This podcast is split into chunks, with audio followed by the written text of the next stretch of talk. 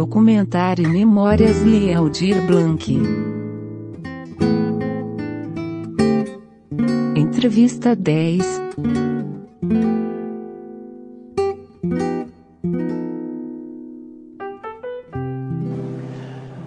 Bem, eu, em 1982, eu fui eleita vereadora, a primeira vereadora negra da cidade do Rio de Janeiro, e desde então não parei, gradativamente indo para um mandato executivo, legislativo, sempre nessa mescla, né?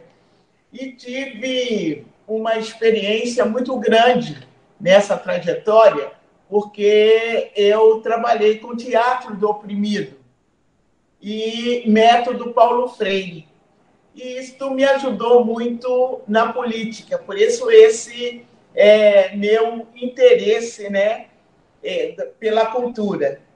E quando cheguei na Câmara, pensando neste momento é, em que nós teríamos o direito à presidência, né, o PT teria o direito à presidência, me convidaram eu, presidente da Comissão de Cultura.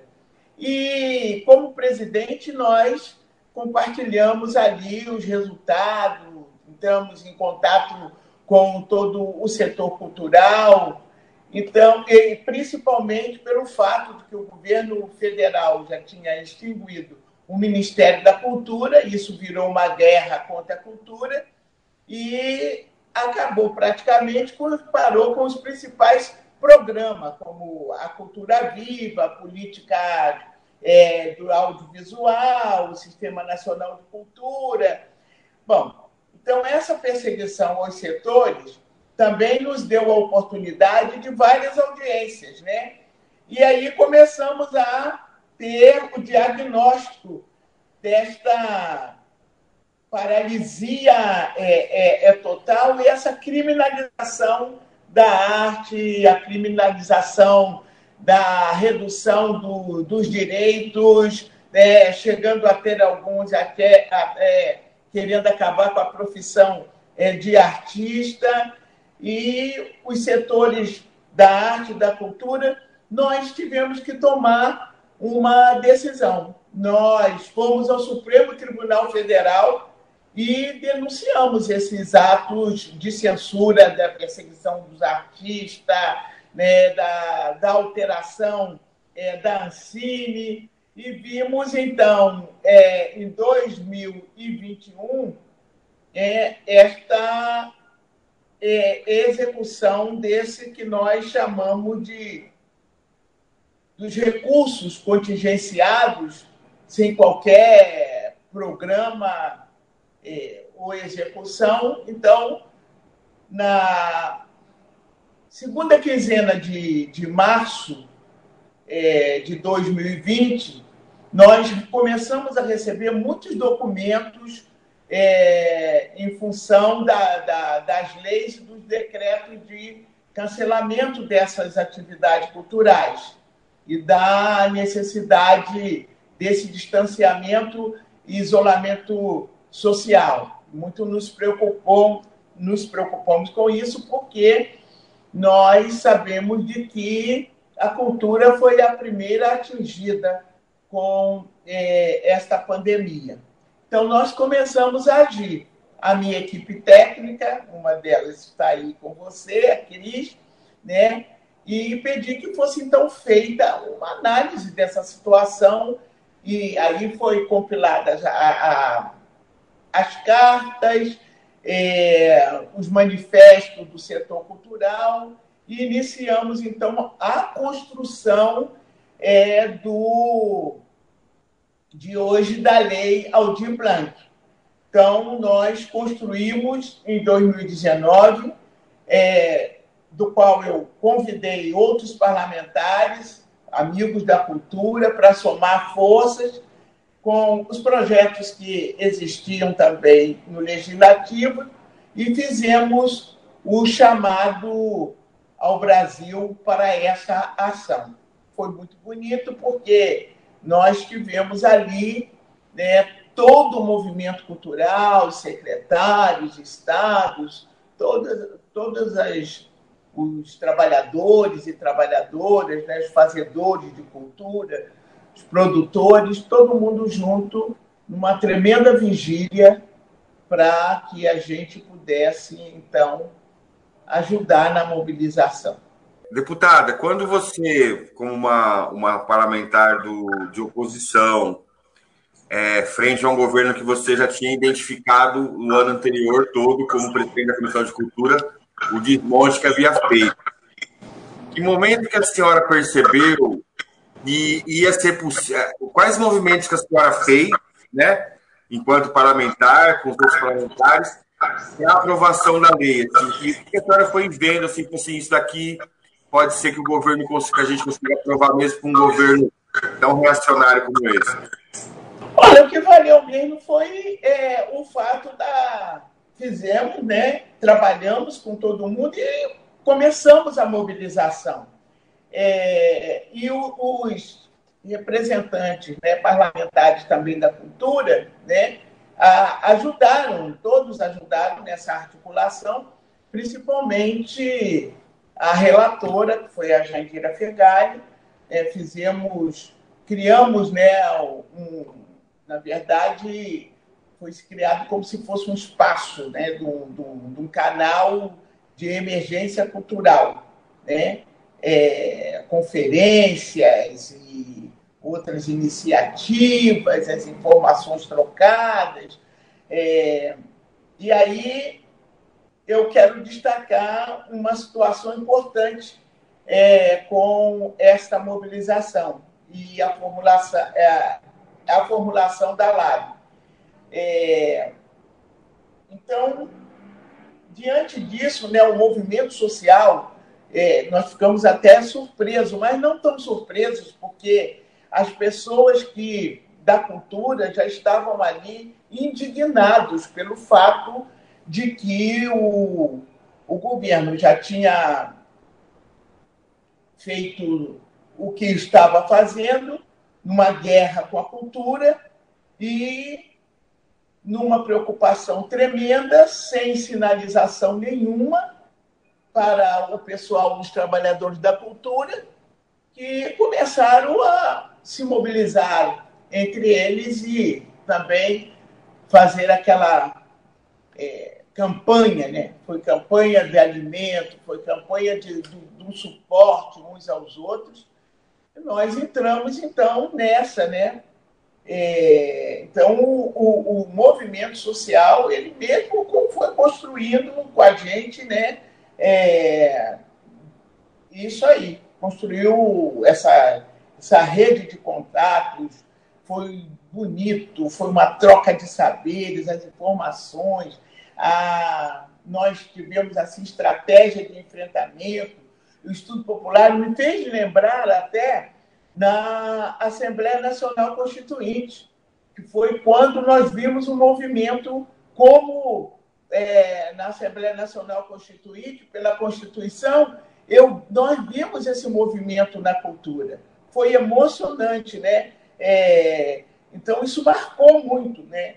E através dessas é, é população, quer dizer, era indígena, era negro, era, era branco, era todo, era hip hop, era como é, é fandango, é, era teatro, teatro de rua, mas foi assim, uma mobilização muito fantástica, muito extraordinária. É, deputada, trazendo uma coisa aqui assim, a senhora, a senhora falou da Constituinte, né?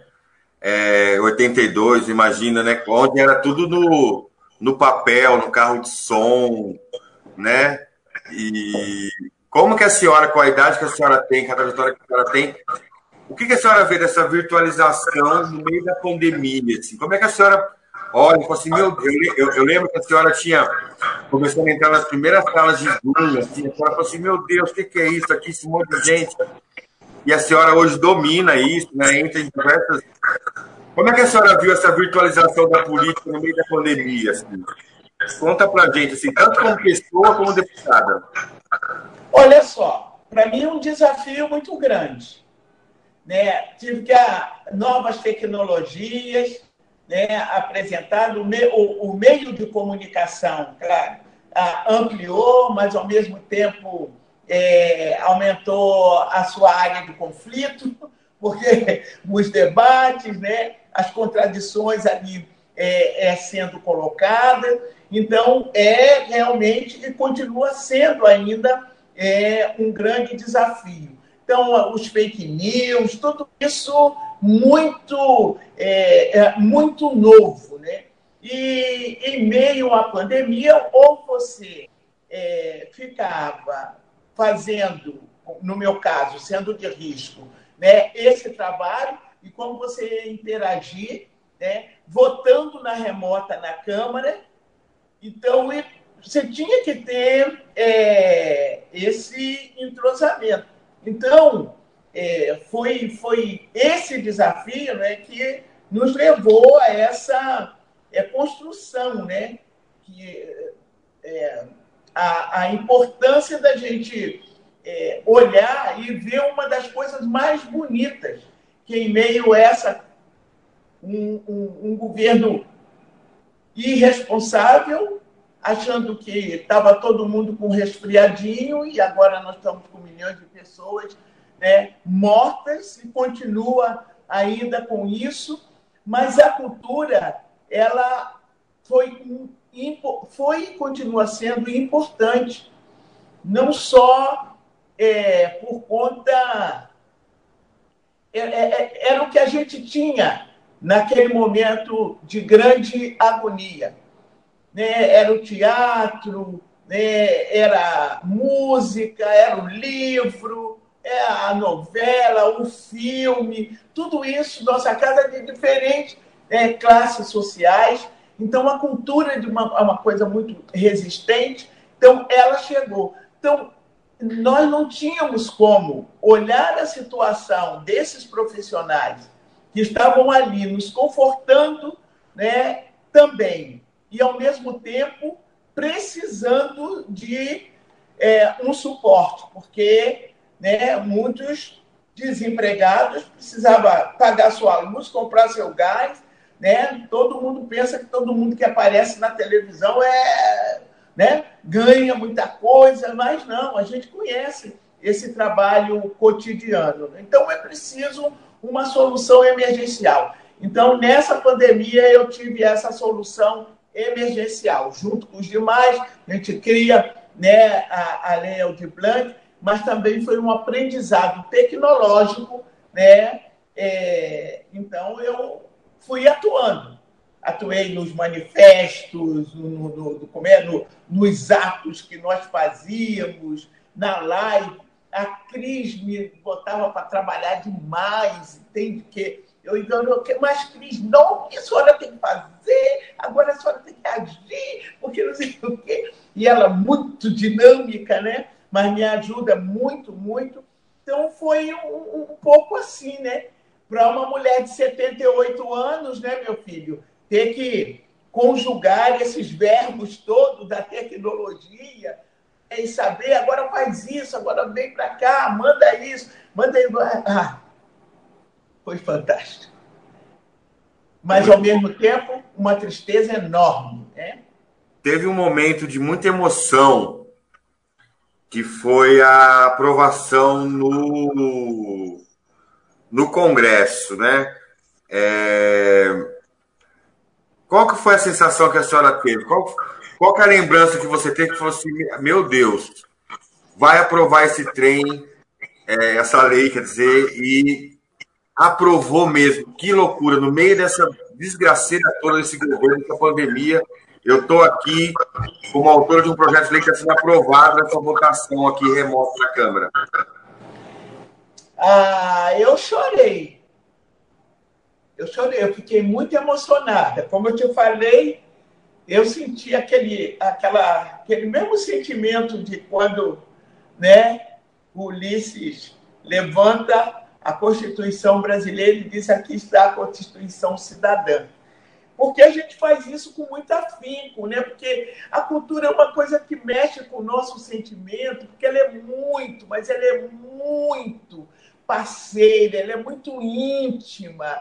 Né? E a gente vê um companheiro, uma companheira assim, né? no meio a essa coisa triste, traz uma mensagem para a gente e, e, o meu coração disparava, né? numa agonia, né? e perguntava toda hora como é que está, falava com a Jandira toda hora, e ia para um lado, ia para outro, vai passar, não vai passar, e aquela e ali trabalhando, trabalhamos muito, mas olha, a, o pessoal da cultura é fantástico, mas trabalhou, foi realmente mais que uma conferência, foi vigílias é, que foram feitas, né?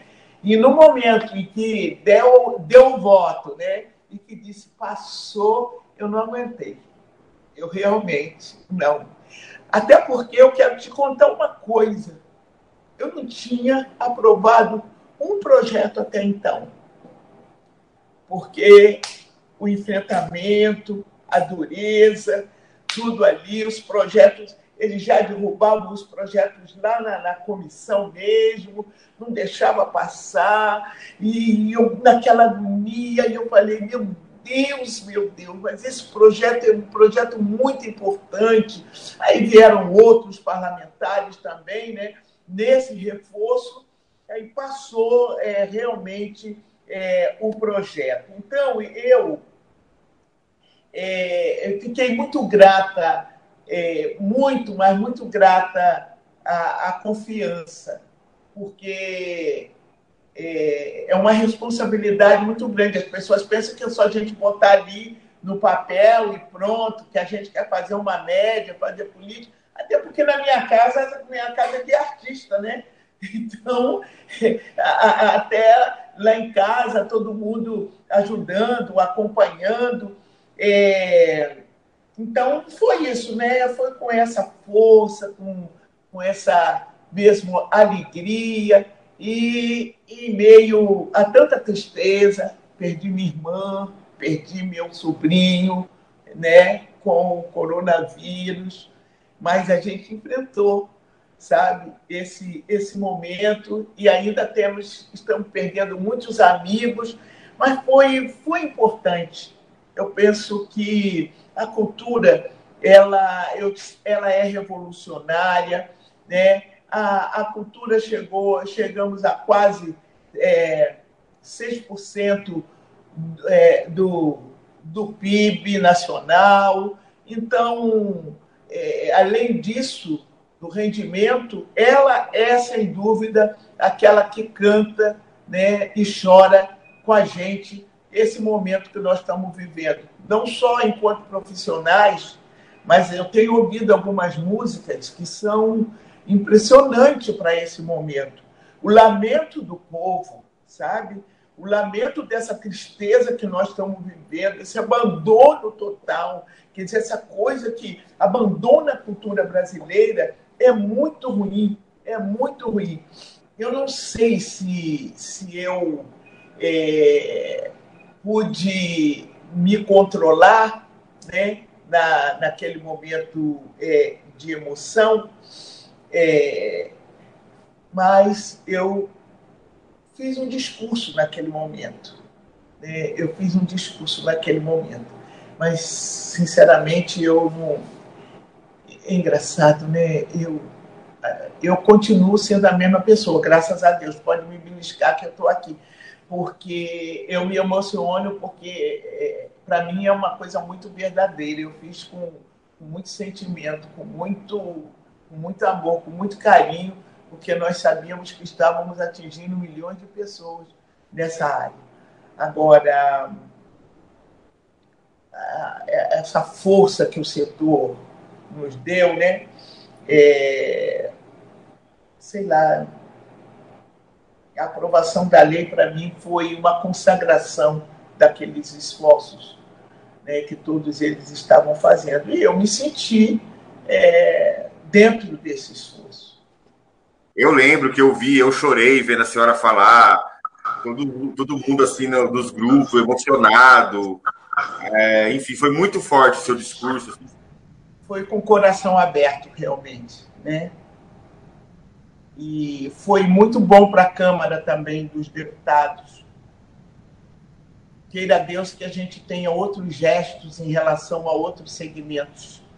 É, queira Deus que a gente tenha vacinas, é, que a gente tenha socorro é, e que as nossas atividades voltem ao normal e que ainda teremos grandes desafios, porque apesar de todos esses esforços, é, toda essa mobilização, nós é, sabemos que ainda temos problemas, ainda temos dificuldades na execução da lei.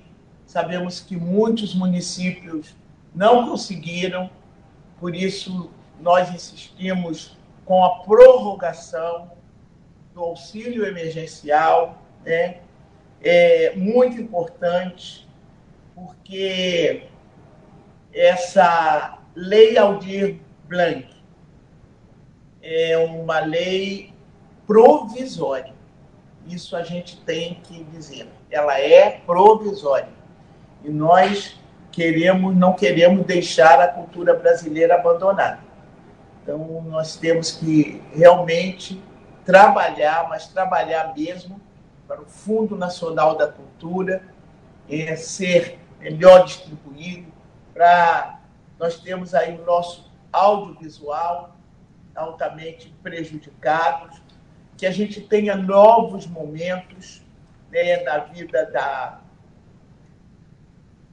da cultura brasileira, que nós possamos ter autonomia, é, que nós possamos fortalecer as secretarias estaduais e municipais, né, as fundações, todos esses setores que a gente chama de popular, eu acho que é o papel do poder público.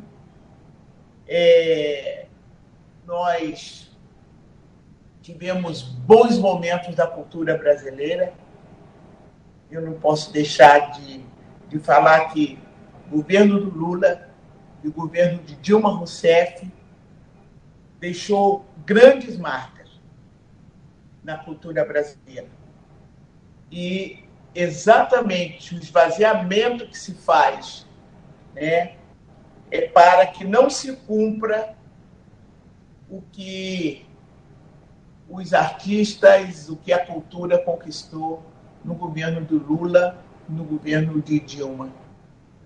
Nossos ex-ministros, não vou citar nenhum dos nomes para não posso esquecer, mas os nossos ex-ministros têm muito orgulho e são bem recebidos no meio do povo da cultura, porque souberam fazer é, cumprir a lei, novas leis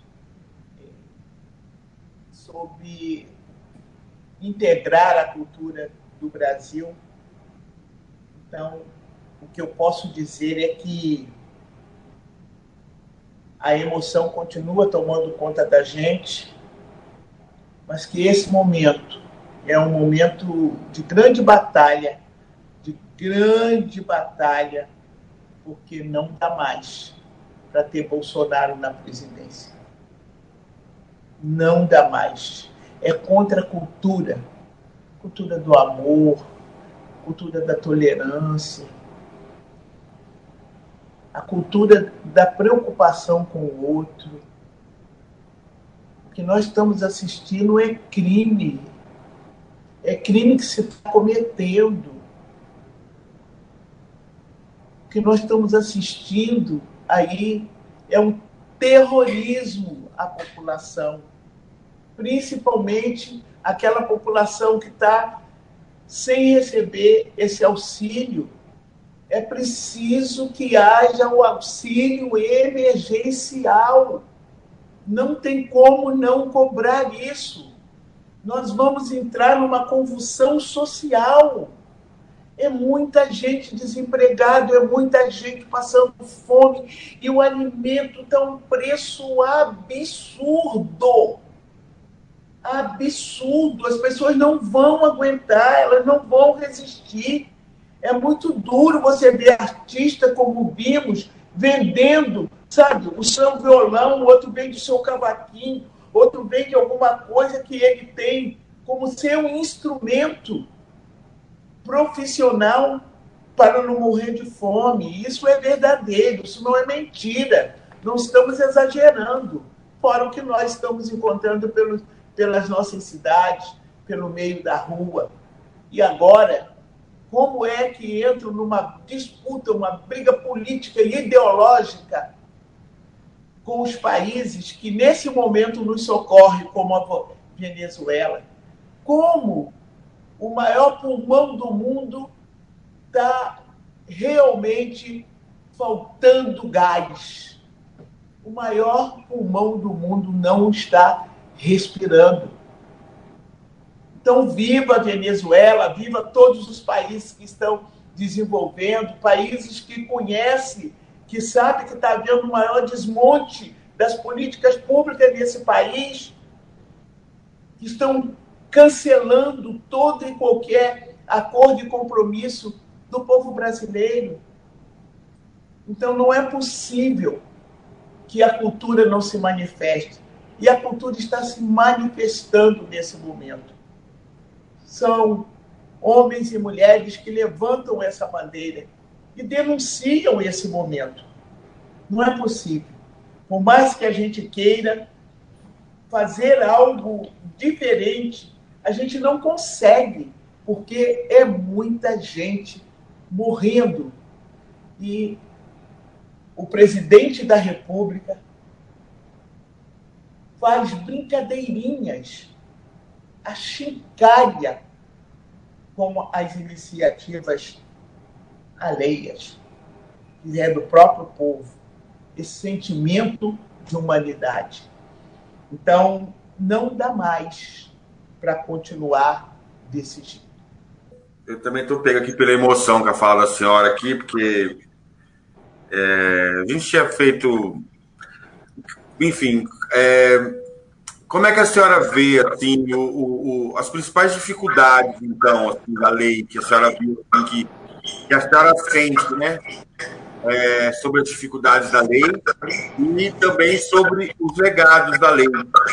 A dificuldade ela foi uma dificuldade criada pelo governo federal.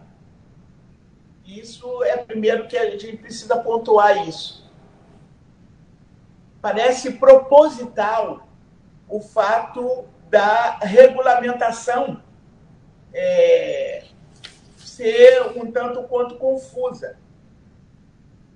Como a gestão desse governo? Olha, foram dois decretos, é, diversos comunicados, foram minutas, documentos, foi assim, para poder esclarecer as pessoas como elas deveriam fazer é, naquele momento. Mas é, os requerimentos, protocolos que chegavam de todo o Brasil, nós fizemos também uma série, através disso, uma série de perguntas ao Ministério do Turismo também o, o seu troca-troca no Ministério do Turismo trouxe inviabilidade para é, as pessoas. Então, nós tivemos é, que orientar para realmente minimizar é, esse impacto, as pessoas em, em desespero. Então, eles fizeram uma certa criar uma certa burocracia que iria terminar o prazo né, do auxílio emergencial e não conseguiriam executar, porque os recursos não tinham chegado. Por isso que nós nos levantamos aí para dizer é, que era preciso prorrogar também é, a, a lei, o, o auxílio emergencial. Mas nós conseguimos, é, na, nesses canais de troca, e ajudando um, um ao outro para que é, cada município cada gestor né, de cultura pudesse realmente é, aplicar essa lei. Mas uma coisa né, que você coloca com todo esse sacrifício, colocamos na pauta nacional a cultura. Denunciamos através dessa pauta tudo que estava acontecendo. O resultado de congelamento dos recursos, o resultado de não aplicar, não executar os programas culturais, o resultado de não é, garantir o emprego para as pessoas. Então, tudo isso, né, esse momento foi colocado. Esse processo de mobilização é, foi um processo de mobilização também com base nesse sistema nacional da cultura. E por isso é, envolveu a questão da descentralização é, dos recursos, né, que a própria Constituição da qual eu estou falando, é, federal, ela garante, né, dando autonomia, fortalecimento, coisa dessa natureza. Então, esse desmonte dessa política pública e o cancelamento da aplicação do sistema de cultura, blá, blá, blá, do repasse do fundo a fundo, tudo isso a população brasileira teve oportunidade. Então, é muito importante ter colocado a lei Aldir Blanc, possibilitou isso, a cultura no centro do debate. Tanto assim que aquela casa votou, não foi só a Câmara, vamos falar também, Jacques Wagner como relator no Senado, o Senado, Câmara e Senado, num momento difícil do país, né? Então, nos dá, assim, nos fortalece, e fortalece o sistema é, nacional de cultura. E essa defesa das bases constitucionais, né, é, foram muito... Eu fiquei encantada, né, mas encantada de participar de várias, de vários, é, várias mesas, várias lives, né? e com que propriedade as pessoas colocavam com referência na cultura, falava de toda uma conjuntura nacional. Olha, isso daí valeu, mas valeu. Mas valeu muito, muito. A cultura tem que continuar sendo o pilar do desenvolvimento econômico social. A cultura faz parte disso. Se não incluir a cultura, nós não teremos esse desenvolvimento social. Não só porque é, a cultura gera emprego, gera é, renda. Então, deputada, é, a senhora falou também sobre um pouco de legado, né? Mas vamos pegar uma, uma fala só sobre isso, né? O legado é, da Lei de Blanc, toda essa articulação. E o que mais a senhora quiser falar também, que a senhora achar que está faltando nessa emoção, essa potência da senhora aí. Olha, eu acho que o legado é, ele está aí, que é a força da cultura. A gente tem esse legado, né? É, é um setor que está estruturado. Né? Amanhã, se o governo quiser colocar um aporte, amanhã já está funcionando todos os mecanismos da cultura. É o que está preparado. Por isso que eu digo que é, essa questão do legado é muito forte, porque imagine, se desmontou muitas empresas é, mas a empresa cultural ela está ela tá forte, está estruturada. Nós temos mais de 10 milhões de trabalhadores, nós temos mais de 130 mil é, empresas. Então, nós temos diversas possibilidades de atuação e bem diversificada. Né? E, e, e, e, e está é, voltada para a nossa identidade, identidade do nosso povo, né? É, a, a, o que a gente chama de indústria da economia criativa, né? É, e ela está em permanente é, expansão.